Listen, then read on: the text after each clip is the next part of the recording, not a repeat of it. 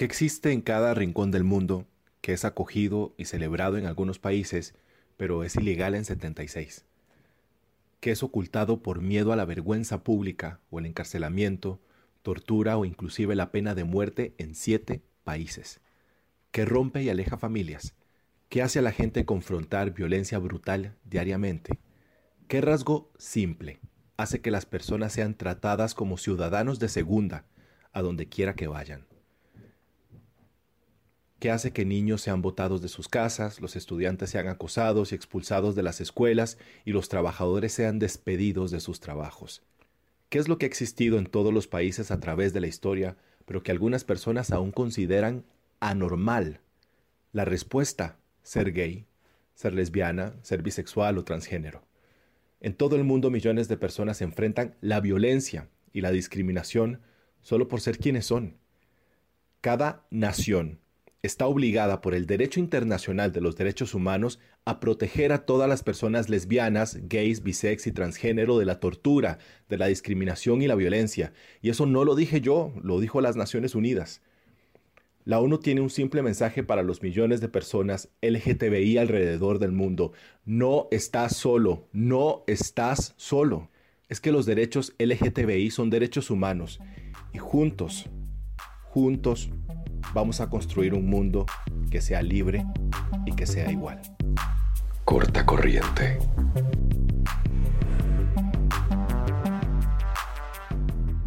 Hola, soy Alonso Solís por allá del 2012, ese fue el mensaje del entonces secretario general de las Naciones Unidas, Ban Ki-moon, ante el Consejo sobre Derechos Humanos. Seis años después, recordé ese discurso del que había hecho varias notas en prensa. Llegué a aprendérmelo de tantas veces que lo escuché o se lo recomendé a alguien. Y esa frase, ser libres e iguales, la recordé inmediatamente cuando se dio el fallo de la Corte Interamericana de Derechos Humanos en enero anterior.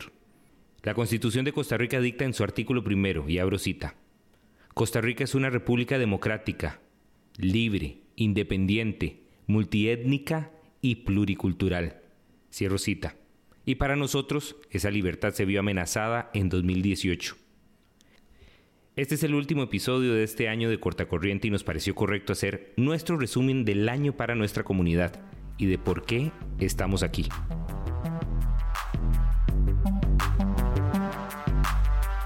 corta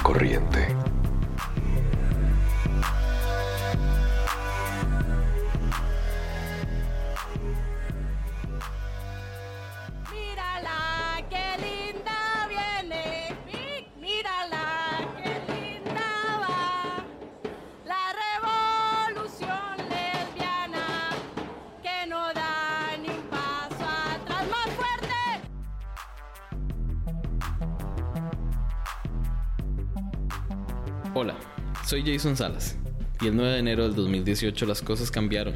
El fallo de la Corte Interamericana de Derechos Humanos le daba el peso necesario a la lucha por la igualdad. Por eso, nos vamos a poner un poquito solemnes y les voy a leer una parte. En su decisión, la Corte reiteró su jurisprudencia constante en el sentido que la orientación sexual y la identidad de género son categorías protegidas por la Convención Americana por ello, está proscrita cualquier norma, acto o práctica discriminatoria basada en esas características de la persona.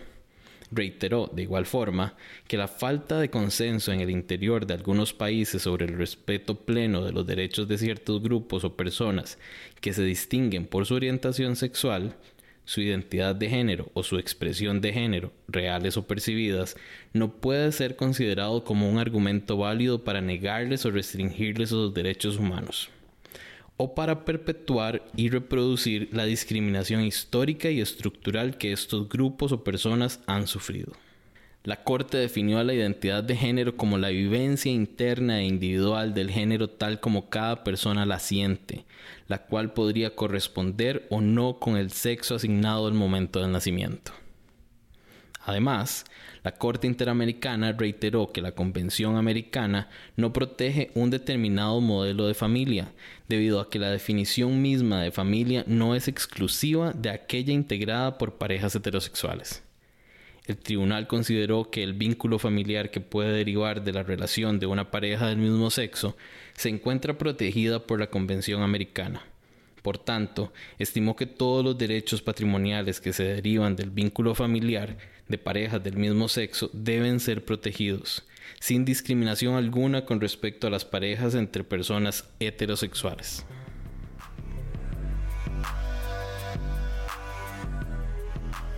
Y ahí, con ese fallo, fue que decidimos hacer un podcast.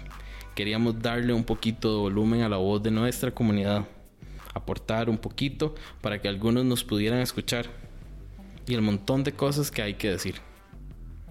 Poco sabíamos que el año iba a ser tan turbulento.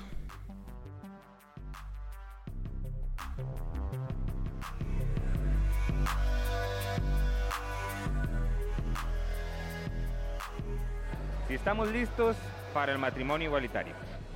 Si hoy fuera legal, nosotros estaríamos ya haciendo planes de matrimonio, digamos. De hecho, nosotros tenemos el plan de ir el otro año a Barcelona a casarnos. Pero sería mejor casarse en Costa Rica. Definitivamente, es que cuando una piensa en irse a Barcelona no solamente tiene que ver el costo, es que vos haces un acto importante de unión en donde una quiere celebrar con las amigas, quiere celebrar con la familia. Claro, y no, todo no todo el mundo. mundo puede hacerlo. Claro, pero también ir a Barcelona sería como fugarse, muy loco. Exactamente. Y además sería ir a hacer una unión que finalmente termina no siendo reconocida en el país y finalmente termina siendo el mismo, digamos, el mismo estado de indefensión jurídica. ¿Y usted cree que el país esté listo? O sea, los, no, los que estamos afuera de este, de este bar, estamos listos, están Yo, listos. yo creo que sí. Sí, la sociedad, a pesar de tanto hater que ha salido últimamente. Es que yo creo que cuando la gente vea que el matrimonio igualitario finalmente no le causa daño a nadie, Sí, esto- todo mundo va a seguir igual. todo sigue igual.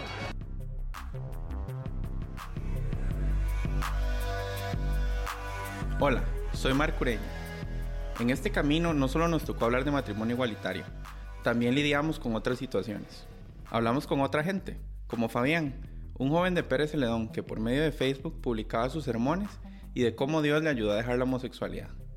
Nos llevó a su iglesia en Santana, nos triguerió y nos contó de su vida, de cómo llegó a sentirse tan solo que nunca fue verdaderamente feliz, pero cómo un día todo eso cambió cuando se involucró con la religión.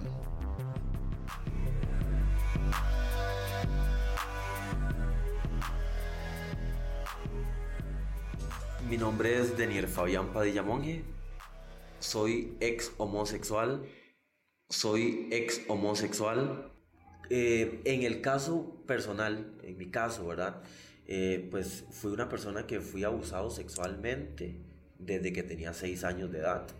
Yo me acuerdo que yo de niño, pues eh, obviamente al, al, al, al gran impacto negativo que tuve de niño, eso fue provocando que conforme fui creciendo, eh, tuve mm, pues algunas formas de actuar distintas tal vez, entre comillas, a un niño normal, ¿verdad? Fueron muchos vacíos, Alonso. Digamos, este, yo era feliz, como se lo dije. Yo era feliz en, en mi relación homosexual. Yo era una, un- como cualquier persona feliz, pero estaba completamente lleno de vacíos. Llegó un momento en el que, unos días antes de yo tomar la decisión de venirme, yo le dije a Dios, Dios, yo ya no puedo luchar más con mis fuerzas. Yo ya me di cuenta que tú no cambias. Ya yo me di cuenta que usted, uno nace así y pues será que uno muere siendo homosexual. Yo ya no voy a luchar más, ya yo tomo la decisión de irme, tomo la decisión de pues eh, mm, convivir con, mi, con quien va a ser mi pareja. Pero si tú en algún momento quieres hacer la obra y de verdad usted cambia y transforma, mi corazón va a estar dispuesto en cualquier momento. Y eso pasó ahora entonces. Y eso pasó hace seis meses, Alonso.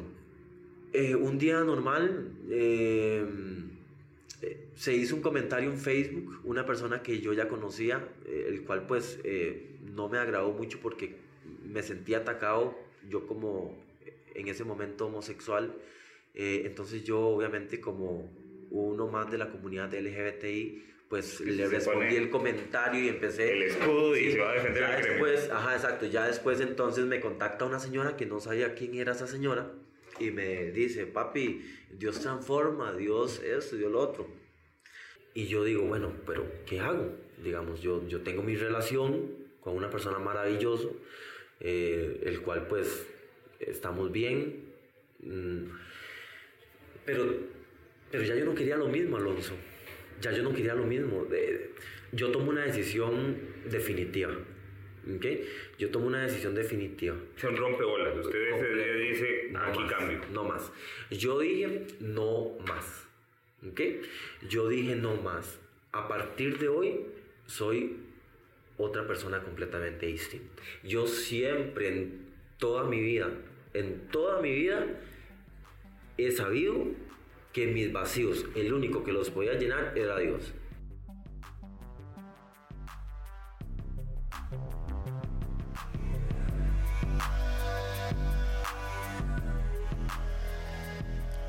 Su historia también nos hizo conocer a alguien espectacular, Margarita, una defensora de los derechos humanos que no duda en ayudarnos a pesar de ser un podcast de un solo episodio, y nos enseñó a patear culos. Hola, mi nombre es Margarita Salas, soy licenciada en psicología y cuento con una maestría en administración pública de la Universidad de Harvard y quisiera eh, plantearte algunas cosas, Fabián, con respecto a esto que, que decís. Yo lo primero que quisiera compartir es que em, es una mala práctica clínica diagnosticar a distancia a partir de fragmentos eh, parciales, por lo cual no, no voy a plantear elementos diagnósticos sobre tu caso en particular, sino en general sobre el tema de la homosexualidad como una variante más dentro de la sexualidad humana. Vos eh, conversás un poco sobre el tema de que vos considerás que em, tu atracción inicial hacia los hombres fue resultado de experiencias de abuso sexual infantil. Yo lo primero que quisiera eh, decirte es que lamento muchísimo que hayas tenido que pasar por una experiencia tan traumática como lo es el abuso sexual. Lo segundo que quisiera plantear es que el abuso sexual no tiene que ver con atracción, tiene que ver con ejercicio del poder, con una persona adulta que ejerce poder sobre niños y niñas indistintamente. La mayor parte de los abusadores sexuales, que, además en un 98% de los casos son hombres, em, abusan tanto a niños como a niñas, porque esto no es algo de orientación sexual, esto es algo que tiene que ver con poder y por supuesto que no existe ninguna relación entre em, la orientación sexual y haber sufrido violencia sexual en la infancia. Esto ha sido ampliamente investigado nuevamente por la Organización Panamericana de la Salud y la Organización Mundial de la Salud, así como la Asociación Americana de Psiquiatría y Psicología.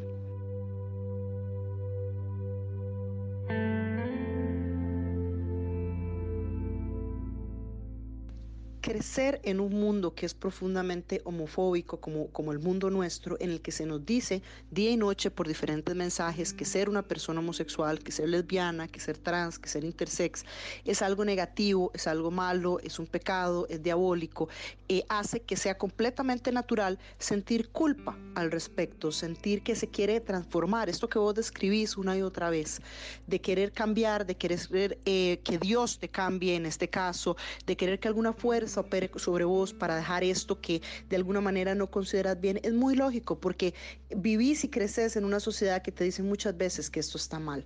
Em, lo que vos describís suena típicamente a los síntomas de una depresión que tiene que ver con sentimientos de vacío, de tristeza, con episodios de llanto repentinos.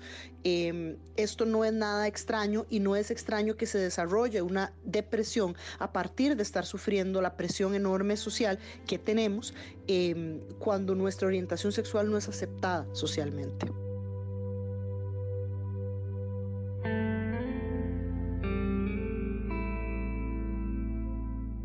No estoy diciendo que sea eh, tu caso, pero hay muchos casos documentados de personas que han planteado inicialmente que este, ya no son homosexuales y con los años después em, se encuentra que han establecido nuevamente parejas con personas del mismo sexo. La orientación sexual es algo que se puede transformar a lo largo de la vida, pero no es algo que este, esté sujeto a terapias reconversivas. Entonces, eh, yo animaría a las personas a que en lugar de caer presas de una eh, depresión y buscar explicaciones eh, mágico-religiosas para esta depresión, busquen terapia profesional con psicólogos y psicólogas licenciados y, y colegiados em, que les permitan llegar a una aceptación y un desarrollo integral de sí mismas, porque la represión de la sexualidad conlleva muchas consecuencias dañinas y y muy peligrosas para la salud mental.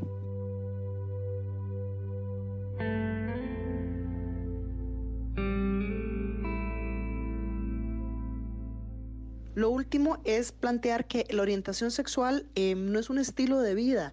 La orientación sexual es una combinación de elementos em, genéticos, biológicos, con elementos del entorno. Eh, es parte del desarrollo sano de nuestra sexualidad.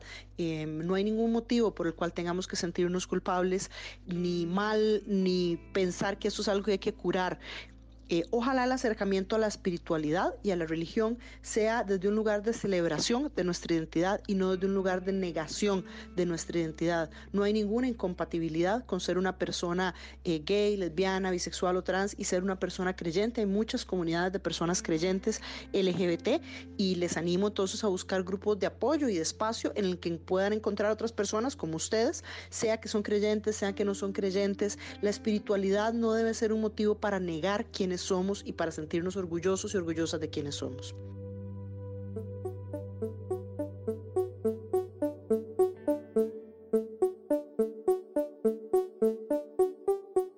Corta corriente.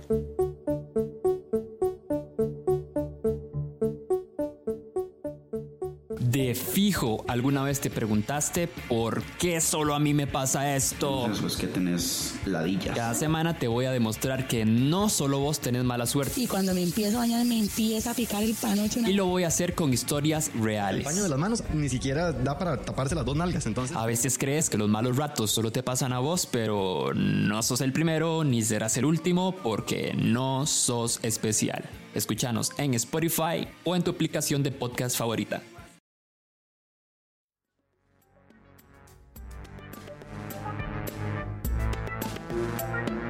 Corta corriente. Ya vamos por febrero. Para esa época, los medios dejaron de hablar de la comunidad LGTBI, pero llegó un tema que todos compartimos, el bullying. La muerte de un estudiante atropellado por el tren en Plaza Víquez, en donde presuntamente estuvo involucrado el bullying, centró la mirada pública en una realidad. El bullying se vive y nuestra comunidad sabe de eso. Decidimos reunir a seis personas totalmente diferentes, algunos se conocían, claro está, porque esto es una finca, pero con pocas cosas en común. Alex Badilla, Kevin Poveda, Febe Cruz y Luis Fernando Cascante comieron palomitas y tomaron sangría para hablar de matonismo.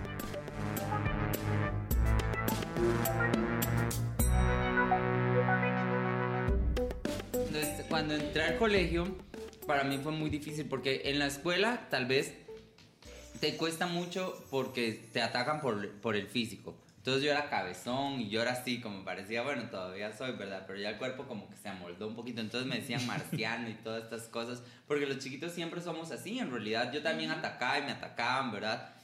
Pero creo que en la escuela siempre se van más como el físico. Cuando uno entra al colegio, ya la personalidad de las personas empieza a a destacarse. Ya usted sabe cuáles van a ser los chatos del colegio, ya usted sabe cuáles van a ser los emos, las gays. de bullying y estereotipos. Los presenta. Es que no es estereotipo, es que por la víspera se saca el día. Tribus urbanas, digamos. Entonces empezamos a qué lindo. esto. Diversidad. Pero en mi caso era más fuerte porque yo mi familia siempre ha sido cristiana. Entonces, al tener una familia tan cristiana, yo tenía que ser más reservado, más conservador. Yo era de esos, aquí donde ustedes me ven, de los que pintaban, de los que leían libros. O sea, yo era, yo era pintor y todo, aunque no me lo crean.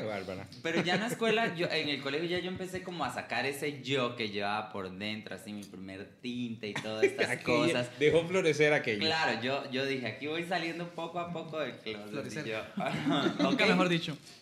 Pero era muy difícil porque yo ya quería ser yo. Entonces en el colegio podía ser yo, o sea, de ir de, de, de, con mis pantalones tubos, aunque no me dejaran, con mis tenis de colores, mis abrigos de colores, mis escarchas, o sea, todo.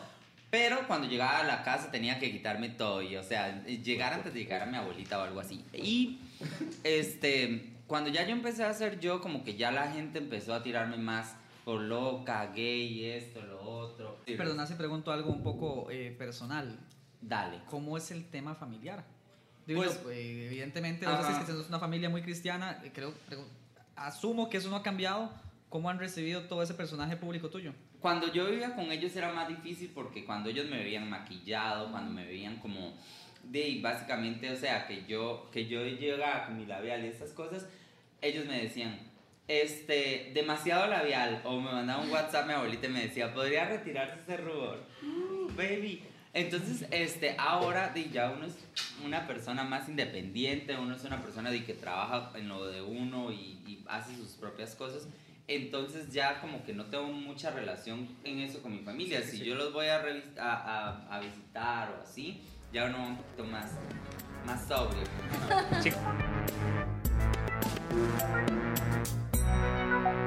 Creo que al final de cuentas lo que pasa con el bullying y por eso se vuelve tan grave es porque al final nadie hace nada por usted. Por ejemplo, yo me acuerdo que en la escuela, en mi caso, ni los profesores hacían nada. O sea, vos tuviste suerte porque te pidieron perdón, pero creo que la mayoría de los que hemos sufrido bullying jamás recibimos una disculpa de nadie. Y más bien cuando intentábamos buscar ayuda, ¿verdad? O no sé ustedes qué opinan, pero yo intenté por todos los medios más bien como que eso se detuviera, pero los profesores hacían la vista gorda. Creo que lo que pasa es que la gente no ve eh, lo importante o lo serio que puede ser el bullying. Es algo que te afecta para toda la vida, que te fragmenta. Y ahorita lo estamos viendo por, por lo que acaba de suceder, por el contexto político en el que estamos, nos demos cuenta de lo grave que es.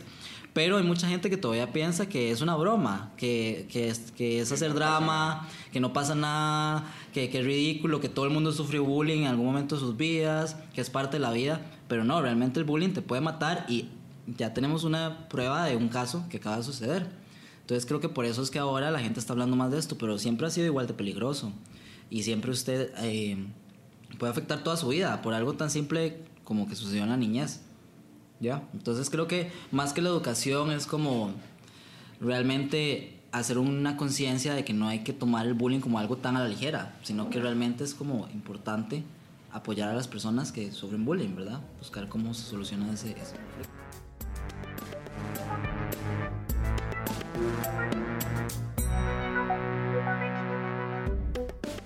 Más que yo creo que yo fui muy inocente toda la escuela, la verdad. O sea, yo llegué al, a séptimo y no tenía idea de nada, o sea, de nada, de nada. Todo lo que hablaban mis compañeros era una vara que no, o sea, que yo no conocía. Y me empezaron a hacer bullying en séptimo. Entonces, me tocó, imagínense, me tocó en la 721. ¿Pero en qué colegio está usted? Estaba en un cole que habían 22 séptimos. Vargas Calvo, de fijo. No, no, en el Castro Madrid. Me tocó en el 720, soy hija, hija predilecta del Castro Madrid. Ah, bruta. 721 me tocó y eran todos 721. repitentes, todos repitentes. Y esos madres me hicieron bullying ¿Y tres usted? meses, pero me enseñaron a hacer.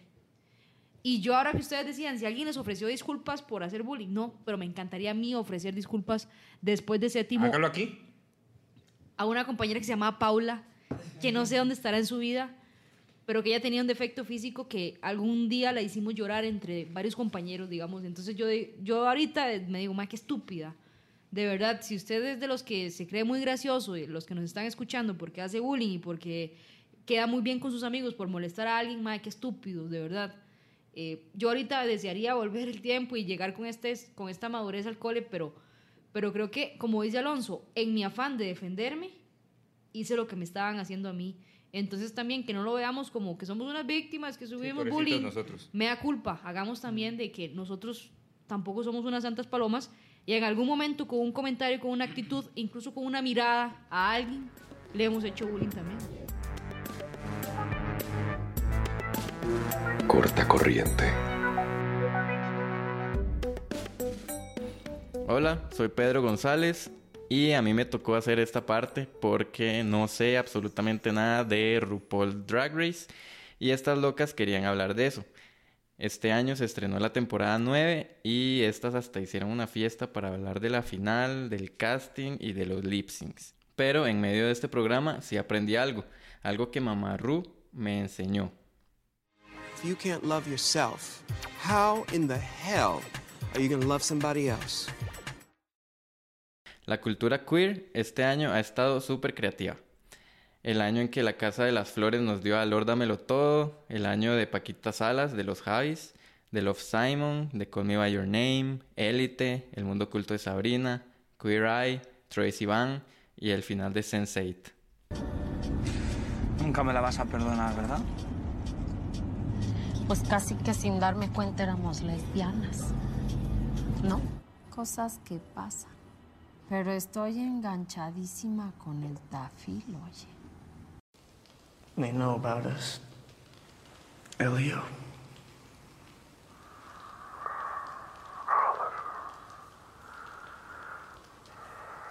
I remember everything. Si vuelvo es sin condiciones.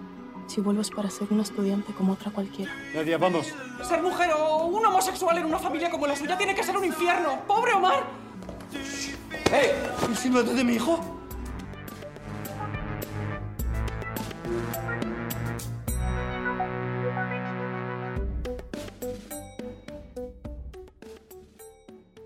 Y brincamos a otro drama porque llegó abril y la segunda ronda electoral.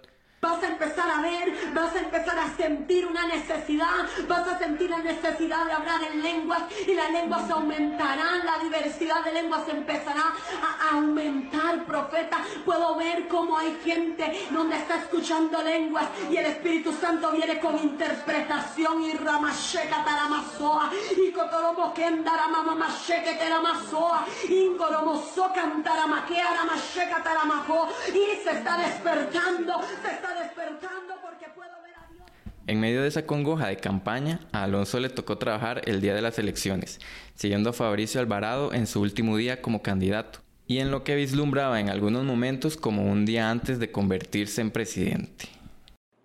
Acción Ciudadana, 1.205.864 votos para un 60,66% del total. Ay, chiquillos.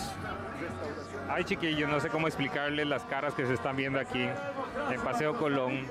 Gente, ustedes no saben cómo me siento, cómo recibimos aquí todo. Vea, yo soy afónica de gritar fraude electoral, porque eso fue fraude, no es posible que nosotros mismos vimos cuántas personas llegaron y ahora resultan que fueron tantas personas del PAC y demás. O sea, eh, ustedes no saben cómo me siento de agüevada, de obstinada, de ver de que nunca jugaron con las manos limpias, de ver que nunca, nunca, nunca decidieron hacer las cosas bien. Desde el principio fue campaña sucia. ¡Jala playazo!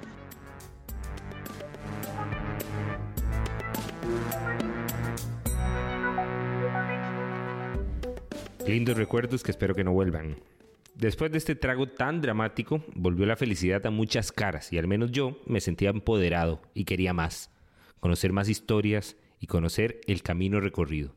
y nos tuvimos que sentar a hablar y entre lágrimas, enojo, eh, incomodidad, rareza, eh, le tuve que decir a mi mamá, bueno, a mí me gustan las mujeres y así es.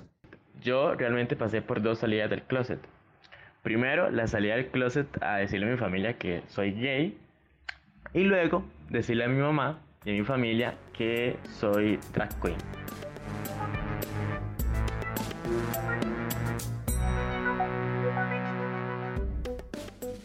La comunidad LGBTI no la tiene fácil en este país, en donde periódicos como La Extra siguen refiriéndose a nosotros como enfermazos y degenerados, donde nos toca aprender que para muchos somos ciudadanos de segunda categoría, y si ahora le sumamos a los privados de libertad, la situación es aún peor. Así nos lo dijeron Lore, un hombre homosexual queer, y Mía, una chica trans, ambas privadas de libertad en el centro penitenciario La Reforma. Al principio es muy difícil para uno porque cuando uno es gay, no todos aceptan, ¿verdad?, la llegada de una persona gay. O unos piensan en sus mentes pervertidas que, wow, vino donde uno puede deshacerse de cosas, de su cuerpo, de deseo. Entonces uno tiene que cuidarse mucho. No sobra más de alguno siempre, ¿verdad?, de que sea homofóbico y lo maltrate a uno, no físicamente, pero sino verbalmente.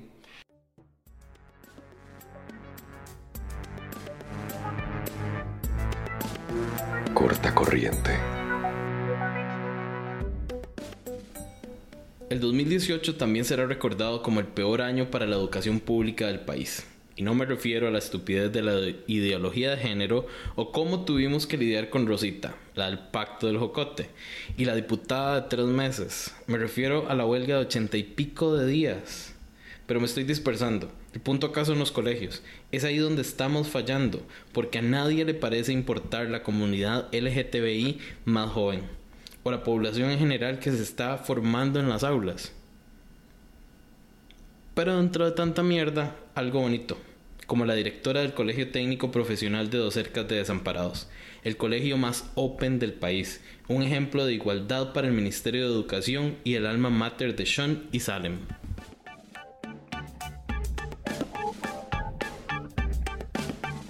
Yo siento que este colegio no, no sería lo que es hoy en día sin la directora. Ella nos apoya muchísimo, inclusive no solo a la comunidad, a cualquier persona que tenga algún problema, una situación personal, ella siempre va a estar para uno, porque este colegio, el CTP de Cercas, ha hecho que la minoría se, se sienta como una mayoría. Sí, digamos, las personas no, ya no murmuran tanto antes, digamos, usted pasaba y usted siempre escuchaba como ese, ese típico hablar, ¿verdad? Sí, de que están hablando de vos. Sí, sí, exacto.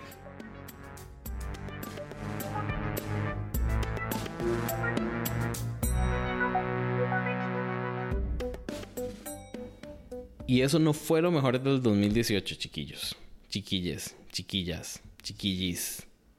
Fue el Pride en julio nos tiramos a la calle con miles de personas para decir que aquí estamos y que podemos vivir todos juntos. Nosotros nos fuimos juntos al Pride y uniformados. Caminamos desde Paseo Colón hasta la Plaza de la Democracia, hablando con todo el mundo, compartiendo la felicidad.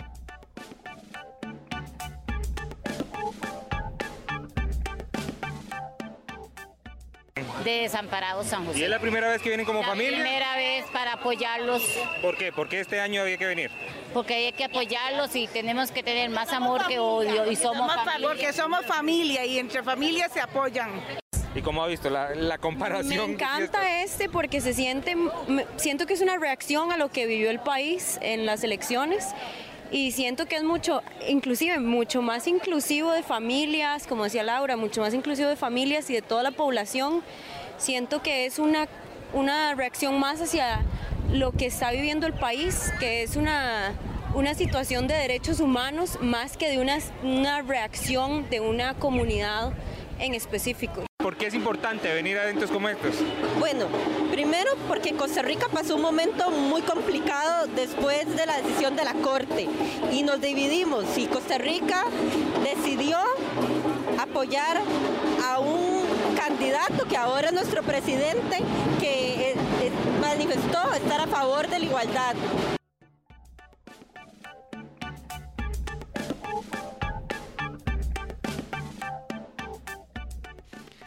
Tenemos que admitir que ese fue el mejor final de la primera temporada.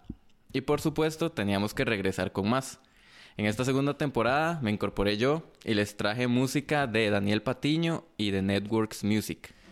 Tan chiva que vale la pena recordar. I made it through to tell the truth. I made it through, and so can you.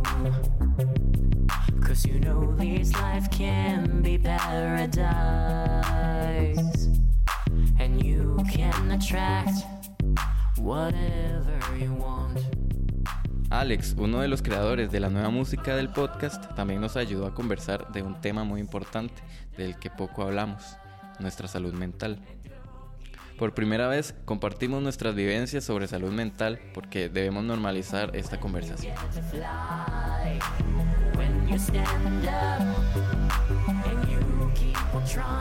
La depresión en mi familia nunca ha sido un tema tabú, tal vez como en otras. Creo que por ello mis papás desde niño me llevaron a psicólogos, dado que mi mamá siempre ha padecido depresión, desde que era joven también. En algún momento de, la de mi adolescencia, eh, mi mamá pasó por situaciones bastante feas que le hicieron querer suicidarse. Lastimosamente para mí, yo tuve que estar presente en una de esas y fue una situación que a mí me traumó mucho. A raíz de esa situación yo me aislé nuevamente cuando estaba en el colegio, eso sí fue en el colegio. Me aislé nuevamente, eh, casi no le hablaba a nadie, yo no quise comentar la situación con nadie, pero a raíz de lo que yo presencié empecé a padecer problemas de ansiedad. Yo llegaba al colegio, eh, el solo hecho de pensar que mi mamá estaba sola en la casa me generaba la ansiedad suficiente para que yo me tuviera que levantar y salir corriendo de la clase, irme a la dirección de la escuela y agarrar el teléfono y llamar a mi mamá. Todos los días a la misma hora. Eh, obviamente al inicio pues la gente no entendía lo que estaba pasando y muchos no llegaron a entenderlo nunca. Nada más veían a un mae que se levantaba y salía corriendo llorando del aula y se iba a hablar por teléfono a la dirección. Obviamente a raíz de eso un montón de cosas más surgieron, ¿verdad? Eh, hubo bullying de por medio, la gente me gritaba maricón, me gritaban playazo, me gritaban un montón de cosas. Y muchos creyeron que mis problemas se generaron por eso. Obviamente había todo un trasfondo, pero ese trasfondo derivó en otro montón de cosas que básicamente lo que lograron fue que yo primero me tuviera que pasar de colegio. Y en el colegio nuevo pues me pude adaptar mejor, pero igual nunca quise como tocar el tema con nadie porque primero me da vergüenza que la gente supiera que estaba lidiando con psicólogos, con terapias, con antidepresivos, con pastillas para dormir porque yo no dormía bien. O sea, el, el, el, el estrés que a mí me generaba pensar que mi mamá podía hacer una estupidez no me permitía a mí vivir una vida tranquila. Yo no dormía, eh, tomaba pastillas para la depresión a muy temprana edad, eh, recibía terapia semanal y también mucho del estrés y de la ansiedad me hizo a mí comer. Yo empecé a comer para lidiar con la ansiedad y con el estrés y pues me empecé a engordar. Obviamente ser obeso adolescente tampoco es una buena idea cuando uno está en el colegio. Pues si ya sufría bullying por amanerado y por maricón por estar llorando, eh, sumémosle a eso el hecho de que además estaba gordo, ¿verdad? Entonces, di, particularmente yo lo que quería era como compartir mi historia para que, di, para que la gente supiera que, que uno puede empezar a lidiar con esto desde niño, ¿verdad? O sea, no necesariamente hay que tener 25 años y, y haber pasado por, por algún trauma para, para tener que empezar a lidiar con estas cosas, sino que en mi caso particular yo desde, desde que empecé a identificar que yo era diferente, y por diferente me refiero a que era homosexual, yo decidí aislarme de la gente y empecé a pasar por un montón de etapas y procesos que culminaron en que yo tenga terapia desde que tengo 10 años de vida.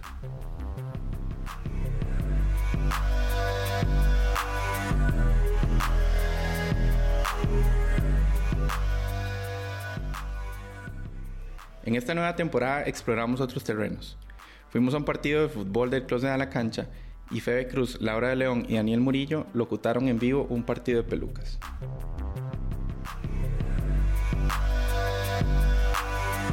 Corta corriente.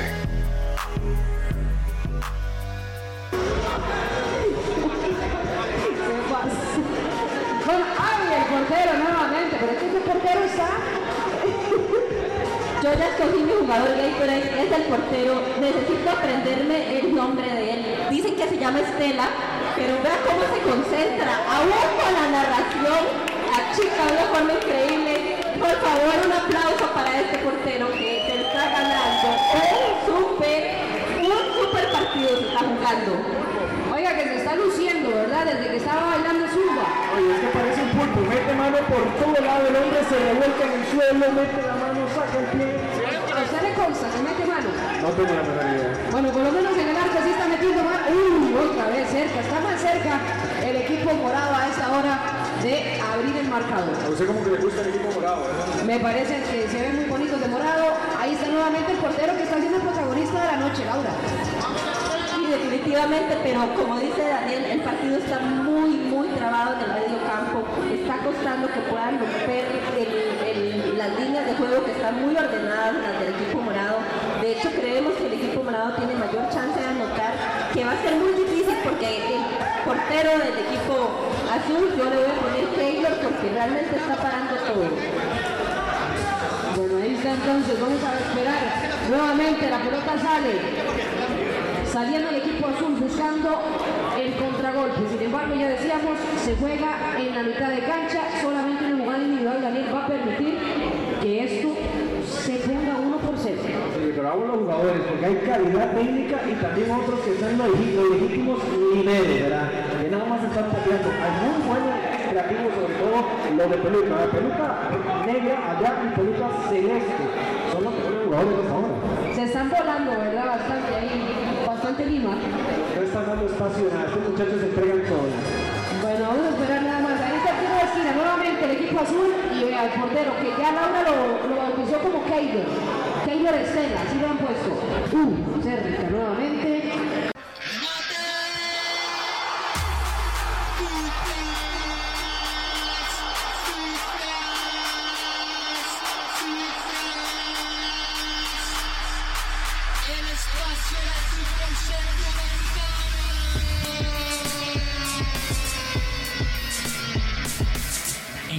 A Footcast en Spotify, iTunes y en su app de podcast favorita.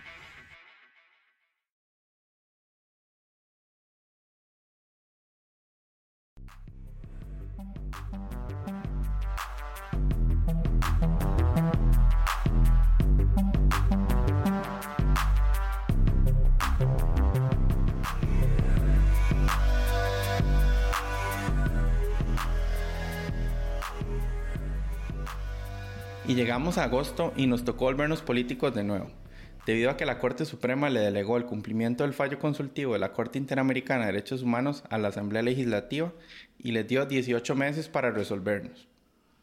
Estos 18 meses no empezaron a correr sino hasta noviembre, cuando se publicó la sentencia en el Boletín Judicial y quedó en firme que para mayo del 2020 el matrimonio igualitario será una realidad. Existe una posibilidad de que sea antes si los diputados logran acordar una solución en que las parejas homosexuales tengan exactamente los mismos derechos que las heterosexuales, pero todos sabemos que eso probablemente no va a suceder. Esta es una lucha que sigue y probablemente hayan muchos obstáculos en el camino, pero no seré yo el que responda a eso. Será Marco Castillo, el abogado homosexual que interpuso un recurso de amparo contra el artículo 14 del Código de Familia que dice que el matrimonio solo es permitido entre hombre y mujer, y cuyo procedimiento llevó a la consulta de la Corte Interamericana de Derechos Humanos a la entonces vicepresidenta de la República, Ana Elena Chacón. Escuchemos.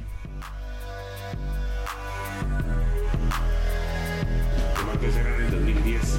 En el, ese, en ese- Y se pensó que en el 2018 íbamos a estar enfrentando Imagínate, tan rápido. este dilema o esta espera de 18 meses. Tan rápido. Bueno, los 18 meses. sí, sí. Y vos sabés que Rodrigo y yo fuimos los que presentamos el recurso. Sí, claro. Precisamente por eso estamos acá también. Sí, para que nos cuente un poco. Y me, me- me llama la atención que usted diga. Peligra ese matrimonio.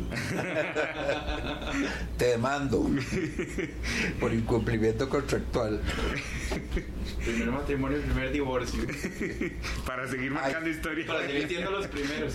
Rodrigo, hoy me topé, hoy no, ayer me topé a Pedro Muñoz, diputado. Y ya me saluda. Y, ay, ¿cómo te va? Y que nos quedé aquí esperando los 18 meses para el matrimonio. Me dice, hey, sí, ya lo lograron, pero vas a ver que no es una ganga casarse, me dice. bueno, por lo menos muy honesto, pero. Y entonces le digo yo, yo no sé cuánto, ay, ahora voy a revisar cuántas veces ha divorciado ese maje. Y le digo yo, le digo yo, ay, sí, pero como tenemos derecho al matrimonio, tenemos derecho al divorcio también. Exactamente. Le digo, sí, ah, sí, pero yo no tenía, yo en primer lugar ya me había graduado de abogado. ¿Yo a qué me iba a dedicar? Y de repente, flum, un día llega una- un amigo a la oficina, me dice, Marco, ¿vos firmarías esto? Y me da Constitución de la Asociación Nacional de Lucha contra el SIDA. Ay, ¿quién? ¿Cuándo la hicieron? ¿Cómo?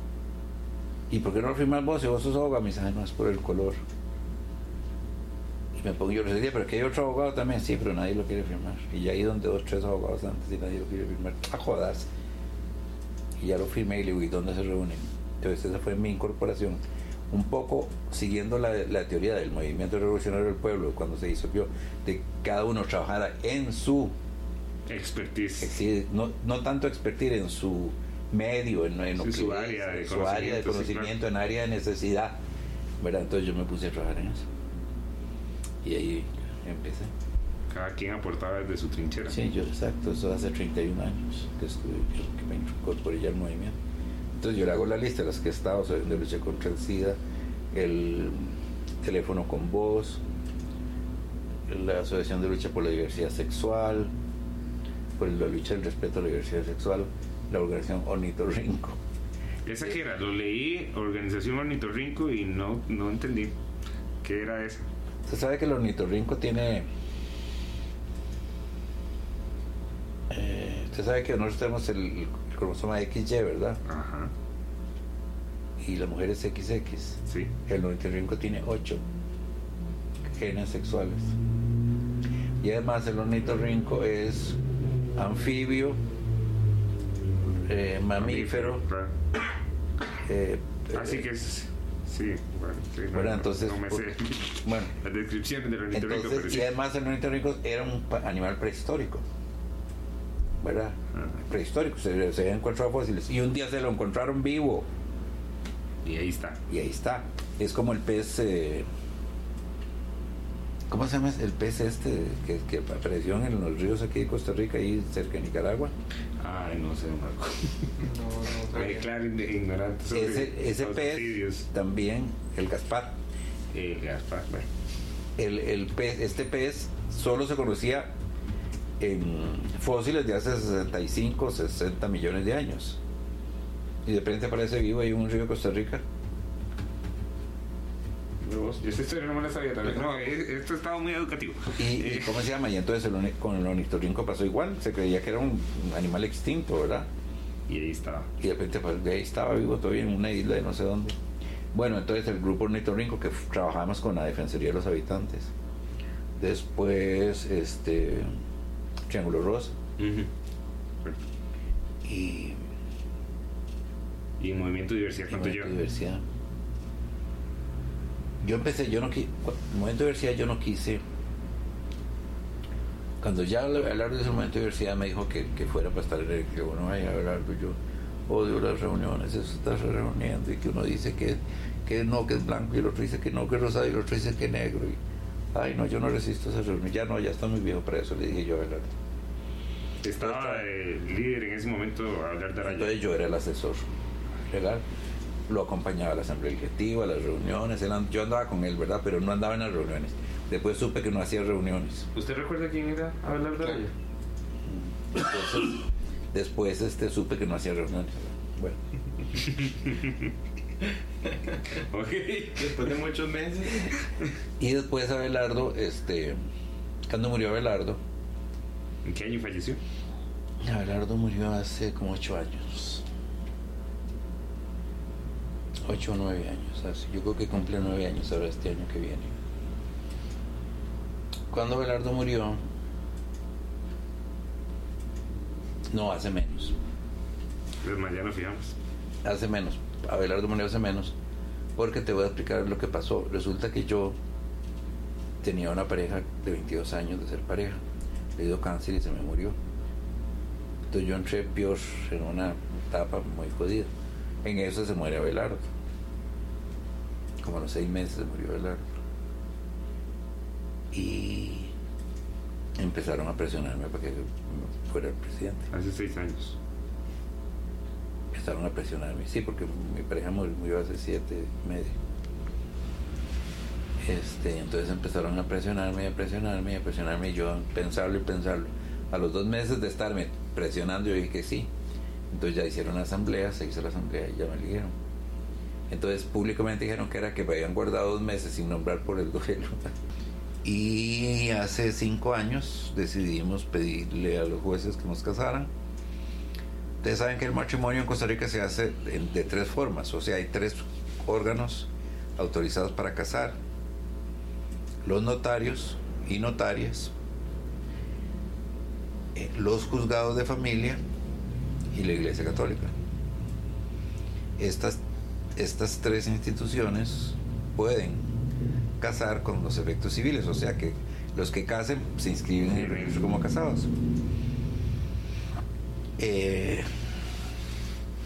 entonces, para objetar que el artículo 6, perdón, que el inciso, que el Inciso inciso seis 6 del artículo artículo 14 del Código de Familia es inconstitucional, ya la sala otras veces ha dicho que no era inconstitucional, pero la- el contexto internacional había cambiado mucho desde el 2006, que fue, creo yo que fue en el 2006, la primera vez que dijo que era, que era constitucional porque no era una discriminación. Claro. Sí, antes de eso no había antecedente, entonces solo se interpretaba tal. Entonces lo interpretaba así y entonces nosotros presentamos, Rodrigo y yo presentamos una solicitud de matrimonio al juzgado de familia de Goicochea, porque vivimos en Moravia y entonces tiene que ser. El juzgado, por supuesto, no nos podía casar por el impedimento, por lo que recurrimos a una acción de constitucionalidad a la, a la Corte. En el interín, eh, Ana Elena Chacón mandó a preguntar a la, a la Corte Interamericana, le hizo cinco preguntas, entre las cuales ustedes saben que estaba lo del matrimonio. Hay gente que dice, no, ella no preguntó del matrimonio, el gobierno de Costa Rica no habló del matrimonio y eso es ultrapetita. Y es total y absolutamente falso. En la consulta no se habla de matrimonio. Ten- el que- pero el que no se hable de matrimonio o que no diga esa palabra, eso no quiere decir que no se preguntó. ¿Por qué se le preguntó? ¿Cómo hacemos para defender los derechos patrimoniales de las parejas del mismo sexo? Si no hay una figura que. ¿Cómo hacemos para protegerlos? Y, y cómo hacemos para que no haya discriminación y bajo qué figura jurídica habría que reconocerlo. Esa fue la consulta que hizo la. Exacto, entonces con esas, te lo estoy poniendo en, en palabras Sí. sencillas, pero eso fue lo que dijo. No, la verdad es que esas mismas, casi las mismas palabras. Entonces la, la corte le contestó, sí, hay que, no puede haber discriminación y tiene que llamar, tiene que ser igual el matrimonio. ¿Verdad? La consulta no preguntaba, ¿el matrimonio igualitario? No. Sí, sí, no era redactada con la palabra matrimonio. Sí, sino que era preguntar qué figura jurídica protege para que no haya discriminación. El matrimonio. Contestó, el matrimonio. Entonces, eh, en ese interín vino la consulta, ya el proceso nuestro estaba presentado, e incluso estaba presentado, yo creo que Rodri se fue hace más, Por- ¿verdad Rodri? Porque Ana Elena no era vicepresidenta cuando eso, cuando lo presentamos, ¿sí? Porque no, no, no era vicepresidenta. Porque no, no era Rodri. Porque nosotros pusimos de testiga a Ana Elena, de testiga de nuestro matrimonio, era bastante amiga, ¿verdad? Entonces pusimos a Ana Elena Chacón de, de testiga. Y este. Después, bueno, ya hizo esa consulta. Entonces, ya con la consulta volvimos a insistirle a la sala que lo hiciera. La sala había venido, había venido diciendo a sotovoce, sotovoce, como dicen, que no iba a fallar hasta que estuviera completa con todos los titulares. A mí personalmente me lo dijo alguien de la magistratura de la sala, me lo dijo. Y eso se- cuando me lo dijo yo sabía que eso es lo que andaban diciendo. Que no querían fallar hasta que estuvieran completos. Claro, la presión fue tanta que al final tuvieron que fallar aunque no estaban completos. Tuvieron dos interim, dos, eh, dos suplentes. Eh, y bueno, pues salió lo que salió, creo que ustedes lo conocen bien.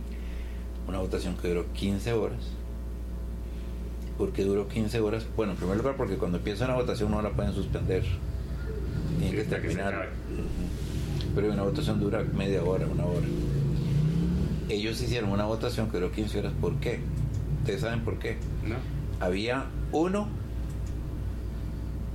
que estaba absolutamente en contra de aceptar lo que las- la Corte Interamericana decía. ¿Verdad? Y su posición.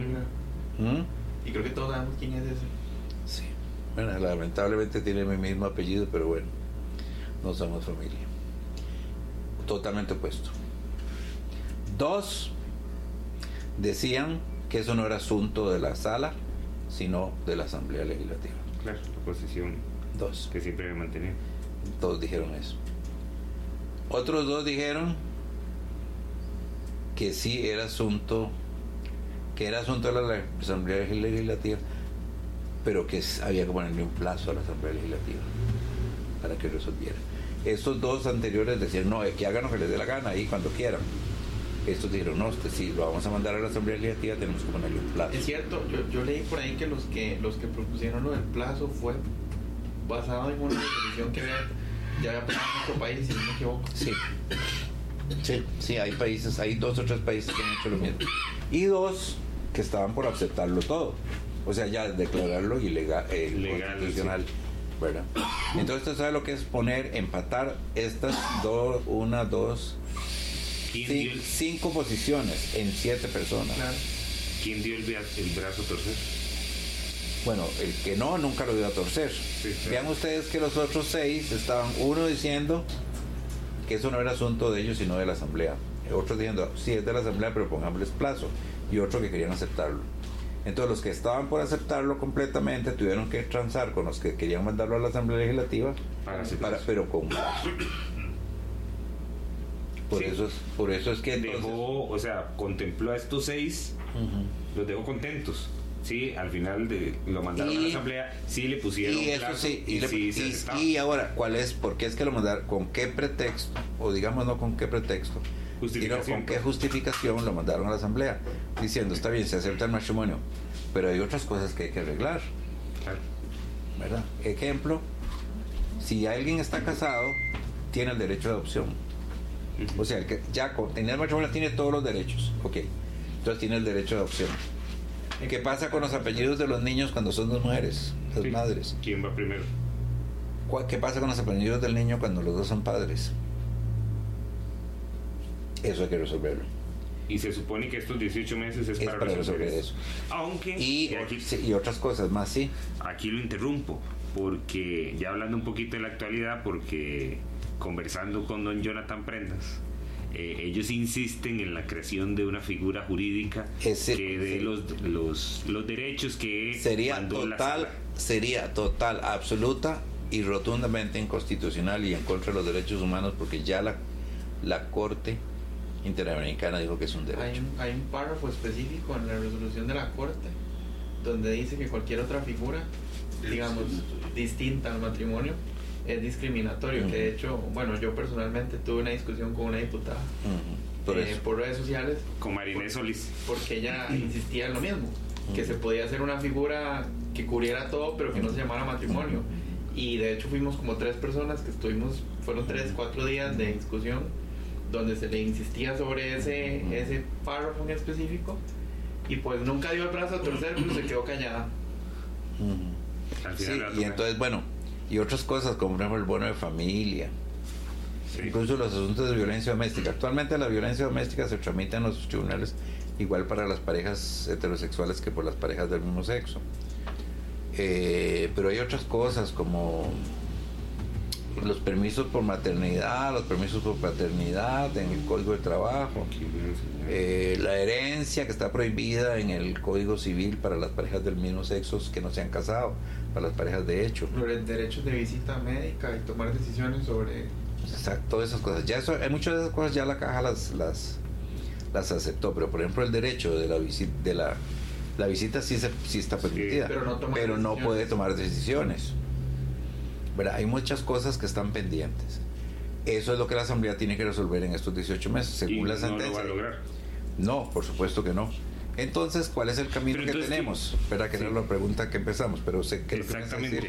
Es como, ¿qué va a pasar en 18 meses? Sí, ya quedan firme el matrimonio, pero con todas estas letra menuda, ¿esto va a crear una inseguridad jurídica de alguna forma? Sí, bueno, por eso. Entonces, bueno, y no es letra menor. Bueno, sí, es letra bastante grande. Es letra gruesa. Entonces, ¿qué va a pasar? Bueno, lo que va a pasar es que dentro de dos años, 18, 19 meses, que ya los matrimonios que ya se hayan dado se inscriben, que ya los nuevos nos podemos casar, este. Habrá que ir resolviendo caso por caso. Por ejemplo, buena familia. Bueno, una inconstitucionalidad porque no se permita eso. O una inconstitucionalidad porque no se permita la herencia entre parejas del mismo sexo no casadas. ¿Entendés? Habría que, que hacer, sería muy lento y muy incómodo. Eh, lo mejor es conseguir que sea por ley, pero si no se consigue, habrá que ir a la sala constitucional o a las instancias respectivas, incluso hasta otra vez a la corte. Mucha gente me dice, ay sí, pero la corte va a durar otra vez 20 años. En primer lugar, en esta consulta duró año y medio. No es mucho realmente en el tiempo judicial. Y ya no tendría mucho que pensar, si ya está, eh, acep- ya Y- acepta- se aceptó la primera resolución que se tuvo, Es como aplicación inmediata. Sí, y pongo el ejemplo de la inseminación in vitro. Este, eso por un lado. Entonces, bueno, la lucha no ha terminado. Es decir, el hecho que nos podamos casar no significa que todo está resuelto. Bueno, no todo Pero está es un gran paso. Pero es un gran paso muy importante y que nos pone a la cabeza en muchos países. Claro, por supuesto. Por ejemplo, el viernes pasado, como no mandaban la sentencia a la sala, eh, de la sala A la imprenta. a la imprenta, me di en llamar y pude hablar con el secretario de la, de la sala constitucional por teléfono. Y me dice, sí, es que viera que tengo un problema. ¿Ustedes saben cuál era el problema que tenía? No. Es que tengo un problema, figúrese usted, es un problema digital, un problema cibernético. Le digo, sí, ¿qué es el asunto? Que no me cabe el correo. que resulta que es que se me fregó la computadora y no tengo la firma digital y para mandar eso necesito la firma digital y ya he llamado para que me lo van a arreglar y no vienen y le digo vea Ay, Dios mío. llorar. Es, y le dije yo es vea un meme eso. entonces le dije yo vea bueno llame por favor otra vez dije Insista un poquito. pero de aquí de ahora en adelante le va a llegar hasta una cantidad de correos electrónicos que usted no se va a manejar cuántos incluso de internacionales porque todo el mundo me estaba preguntando hay un- ¿Qué va a por- pasar? Sí, sí, sí, hay- porque ya habían por tardado. ejemplo, eh, tenemos un chat centroamericano y tenemos un chat latinoamericano. De, por, por, por Y esa cosa- pregunta y por eso por WhatsApp esa cosa ahora tan moderna verdad y entonces este podemos ayudar en algo no siempre verdad entonces yo- sí manden correos electrónicos a tal dirección Y saturen el correo. De eh, eso fue como a las 10 de la mañana. A las 5 y no sé cuánto. No, mentira, eso fue como a las 3 de la tarde. Y como a las 5 y media lo mandó. De jueves, perdón, eso fue jueves. Yo dije viernes, eso fue jueves. Sí, porque el viernes en la, mañana, en la pura mañana, a 6 de la mañana, fue que salió la noticia de que ya se habían. Sí, exacto. Y entonces. eh, A las seis de la mañana entonces, este, la Casa. Presidencial dio orden de que saliera el lunes. Sí, porque, Porque ya la al imprenta- presidente y el presidente dijo, el lunes va a salir. Y exacto, y entonces el, el como ya del bo- ya eso es una cuestión que depende del ejecutivo, la publicación, ¿verdad? La- los empleados son de la imprenta nacional, lo sacaron el lunes. Pero si no hubiera sido porque que eso ahí estaría la firma electrónica mala todavía, ¿verdad? Esperando que les lleguen los de tecnología a arreglar la firma. Y entonces, bueno, otra cosa muy curiosa es que a mí cuando me notificaron la sentencia, me la tuvieron que notificar en un disco. Sí. Porque era tan pesada que no la podían mandar por correo electrónico. 500 páginas. ¿eh? Bueno, yo lo calculé, yo le imprimí, ahora no la tengo aquí, pero se las hubiera enseñado ahora un montón de páginas. Parece que no son 500, yo lo calculé, yo calculé porque vienen sin numerar las páginas, hasta eso, ¿verdad? Yo calculé porque la cantidad de papel era como así. Yo calculé eso, pero no, son como 300, entre 275 y 300 páginas. Que sigue siendo mucho. Que sigue siendo mucho y que además, vean ustedes qué barbaridad.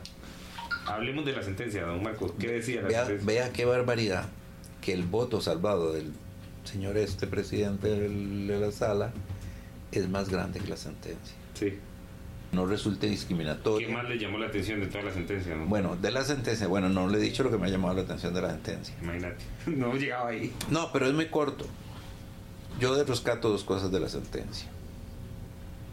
Primero, que dice que, la- que discriminar a las personas por identidad de género, eh, perdón, por, sí, por identidad de género o por orientación sexual es contra la dignidad humana.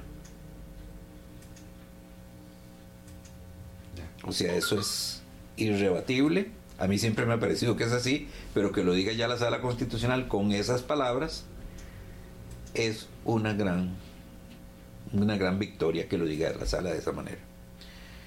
Entonces eso es, digamos, lo que más rescato. Y lo segundo que rescato es que la sentencia dice que todo lo que diga la Corte Interamericana de Derechos Humanos en sus fallos o en la resolución de sus o en resu- respuesta a consultas es obligatorio para Costa Rica. Entonces, toda esta discusión que se hizo en un país de que no es vinculante y que sí, Sí, que eso no. no Vamos a empezar a hacer cartelitos con esos dos, esos, dos puntos. Empezar a imp- a imprimirlos y dejarlos Sí. ahí en la asamblea. Sí, sí, sí, sí. Ponerse ahí en el curul la más Sí, sí, sí, sí, sí. Lee estas Sí, dos sí, cosas. sí. Ujú. Nuestro derecho. Don Marco, usted que conoce el quehacer legislativo, ¿usted cree que en estos 18 meses se logró legislar algo de lo que hace falta cambiar antes de que se implemente el matrimonio igualitario? Mire, tenemos ya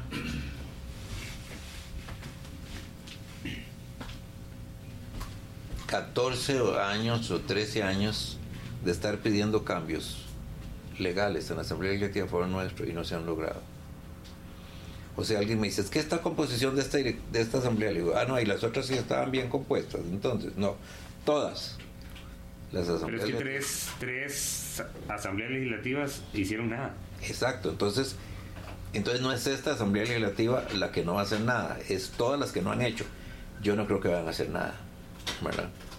Porque incluso tratar de pasar un proyecto paralelo va a tener oposición, no va a ser sí, fácil va. que lo hagan, ¿verdad? Y, y no, y no lo van a poder hacer, yo creo que no van a poder hacer nada. Y si lo hicieran, es inconstitucional, es cuestión de presentar un recurso y ya. Con una consulta de fondo que hagan 10 diputados, la sala va a tener que decir es inconstitucional, porque ya dijo, ya lo dijo. ya, ya Sí, se- lo dijo. ya Es cierto, es cierto, ¿verdad? Ustedes lo saben bien, que la sala constitucional puede variar su propia jurisprudencia. Es el único órgano en Costa Rica, el único órgano o sea, opinión. que puede cambiar de opinión, puede cambiar la jurisprudencia, es el único. Pero la jurisprudencia que ellos dan es obligatoria para todo el mundo, menos para ellos. Pero no va a cambiarla en este punto, sería una cosa imposible, casi imposible, o sea, no la va a cambiar. Por lo tanto, sí creo que la, que la, este, ¿cómo se llama? Pues que no va a cambiarla y que no va a pasar nada en la Asamblea Legislativa. Entonces vamos a tener que pasar que cuando vengan los 18 meses, el 26 de mayo, Mayo del del 2020, Rodrigo y yo iremos a los tribunales de, Hue- de Huecochea con una, un escrito diciéndoles, ok, fíjanos en la fecha del matrimonio. ¿Verdad, papi? ¿Verdad que sí? Vamos y presentamos eso para que nos den la fecha de matrimonio. Que ahí no quiere decir que inmediatamente, depende No, de la agenda. Depende de la agenda, puede ser después, pero porque mucha gente le dice, "Ey, entonces busquen un notario. Y entonces eso significa, don Marco, para aclarar, los que ya están en fila por una resolución del juzgado de familia se- serían los primeros en que se resuelvan. Un momento, un momento, un momento. No hay nadie en fila por una resolución del, del juzgado de familia. Hay gente en fila porque los casaron notarios. Ok, el otro, la otra figura. Sí, el juzgado de familia no ha casado a nadie. Sí, que ahí fue donde el colegio de abogados salió con. ¿Fue el colegio de abogados? No, el- decir que el- el- el- el- la dirección notarial. La dirección notarial, claro. Entonces aclaremos. Entonces aclaremos. Nosotros podríamos ir donde un notario dentro de 18 meses y casarnos, pero no lo vamos a hacer porque vamos a pedírselo a un juez de familia que ya está pedido, nada más digamos, pues ahora sí, ahora sí ya casa. Tramítelo. Sí, ahora tramítelo, ¿verdad? Y entonces ahí veremos si Ana Elena, que es nuestra testiga, puede venir después. y si no, habrá que cambiarla. Este, eh, tramítela. Pero claro, ¿cuál es el problema de los matrimonios en los juzgados? Que la ponen de acuerdo a la agenda. Entonces te pueden casar un martes a las 10 de la mañana o te pueden casar eh, Sí, un un viernes a las las- 8 o un viernes a las 11 Sí, la- lo que, el campo que el tenga. campo que tengan. Entonces el plan de nosotros, lo cuento, Rodri, el plan de nosotros es, bueno, aceptar ese plazo, que no sabemos cuándo es, ¿verdad? Y el sábado siguiente, como hay tiempo, porque nos van a anunciar eso dos o tres meses antes, el sábado siguiente entonces hacer el matrimonio por la iglesia luterana. Y ahí sí hacer la celebración. Con ceremonia. Sí, con la ceremonia. Yo no sé qué ceremonia hacen porque no las he visto, pero sí sé que las hacen, ¿verdad? ¿Y Es dónde está la- es luterano. Está la iglesia en San Cayetano. Sí, iba, pero ya no voy. Ese es el plan entonces. Entonces el plan es ese. Claro, el día ese, eh, no sé si eso lo recortas. El plan personal es tratar de hablar con el juez De que los casen. De que nos case en una sala de, de- de- de- una sala de juicio para que pueda entrar gente. Ah, Porque yo me imagino que la prensa podrá estar interesada, ¿verdad? Porque esos matrimonios se realizan en una oficinita chiquitita Sí, sí, solo caben es- el juez, los, Los contribuyentes y los dos testigos y ya, no cabe nada más. ¿Verdad? Entonces, trataríamos de ver si lo puede hacer en una sala de juicio. Y si no, pues bien, no lo hará, pero. Pero es- Ojalá. Sí, ojalá que pueda.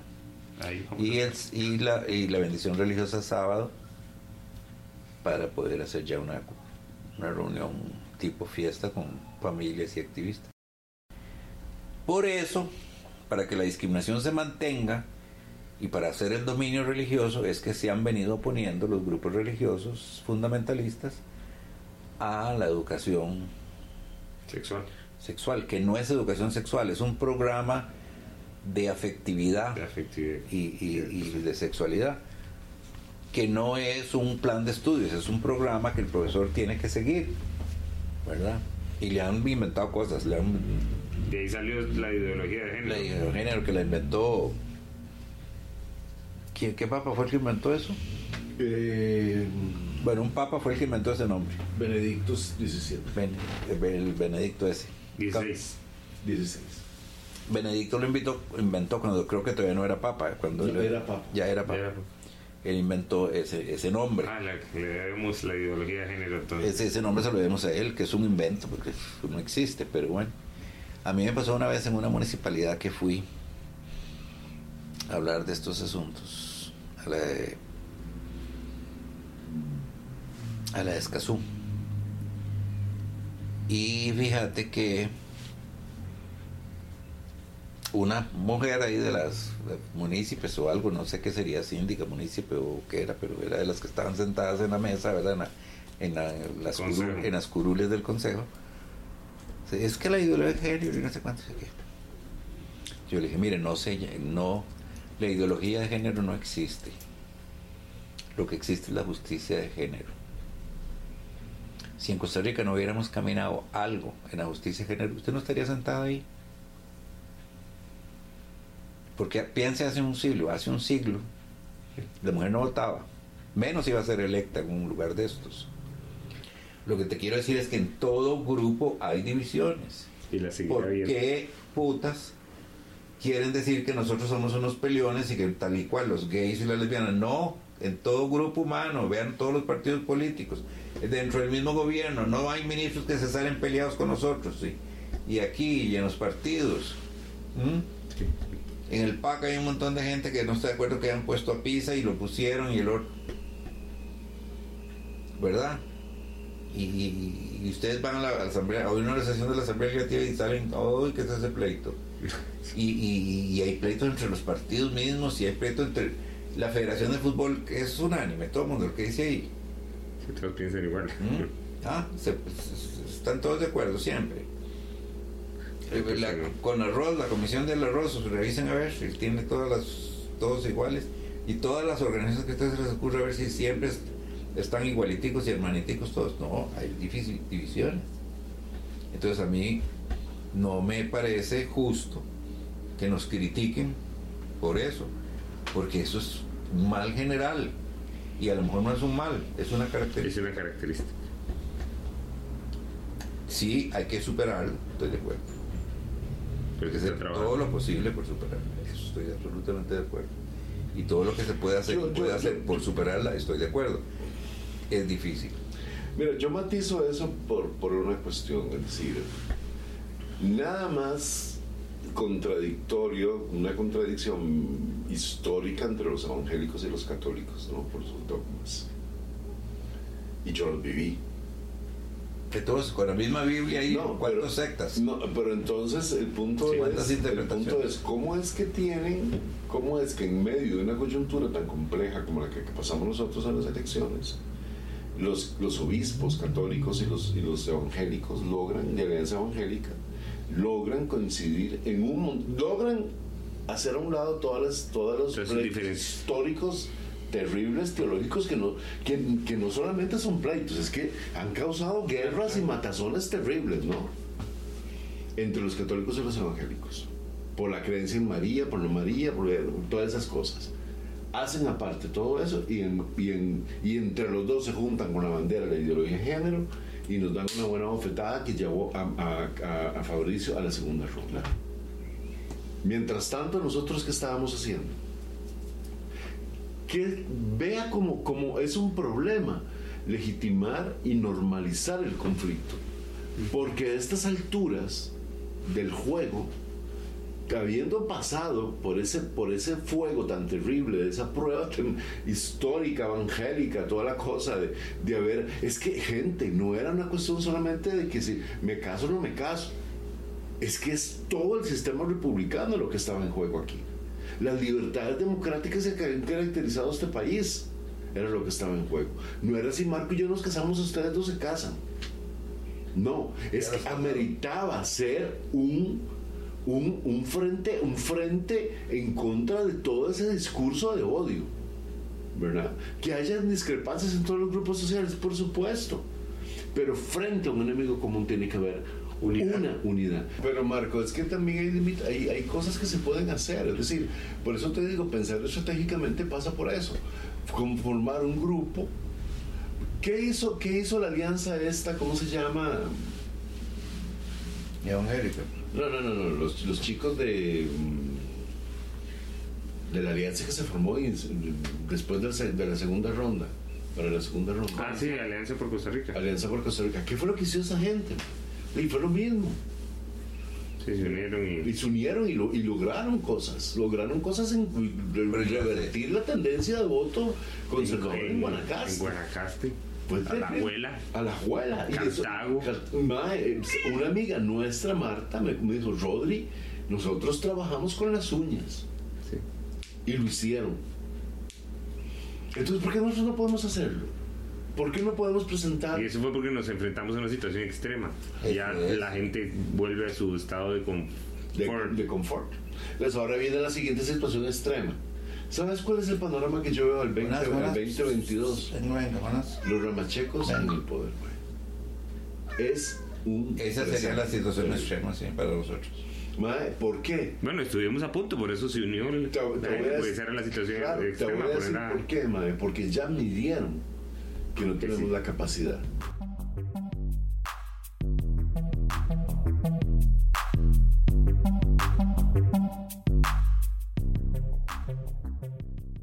Les agradecemos este año que nos han escuchado, los consejos y recomendaciones, los amigos que hemos hecho, quienes nos han tenido la confianza para sentarse a conversar con nosotros y a todos los que vendrán, porque volvemos con más.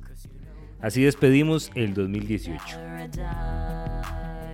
Síganos en redes sociales como arroba corta raya bajo corriente y pueden escuchar toda la primera temporada y parte de la segunda en su plataforma favorita, Spotify, Apple Podcast o Stitcher.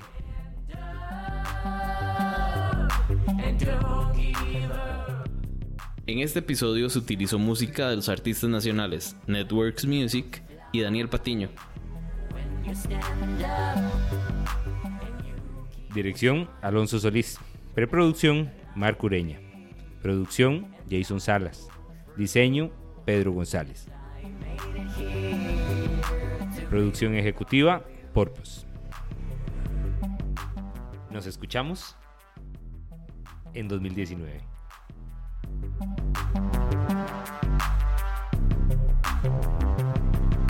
I'll go and break my own record. Hard, I'll be better and better. And I won't stop, not even for a minute. Es que Jason que está haciendo cara. ¿Va desde el sillón? Ok. El señorón de pelo anaranjado rumbo al señor. Indignadísima.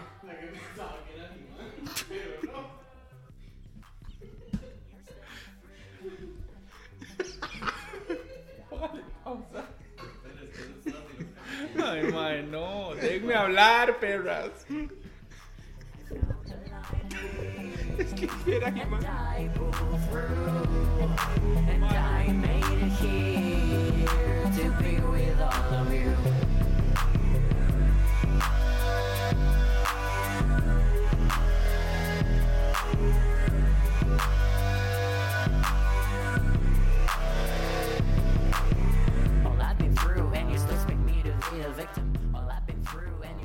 En julio del 2018. Todo, porque duró mucho ahí, Ah. Y eso no fue lo mejor de este 2018, chiquillos, chiquillas, chiquilles, chiquilles, chiquilles. Fue el Pride. Sigue,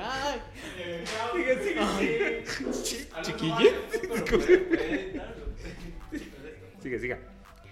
En julio nos tiramos a la calle con miles de personas para decir que aquí estamos y que podemos vivir juntitos. Ah, no, juntos. Vamos a grabar con Chabelo.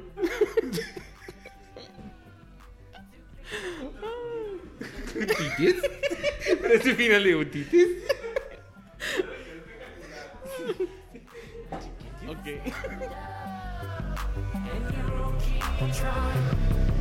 I found the light in me, and I pulled through, I made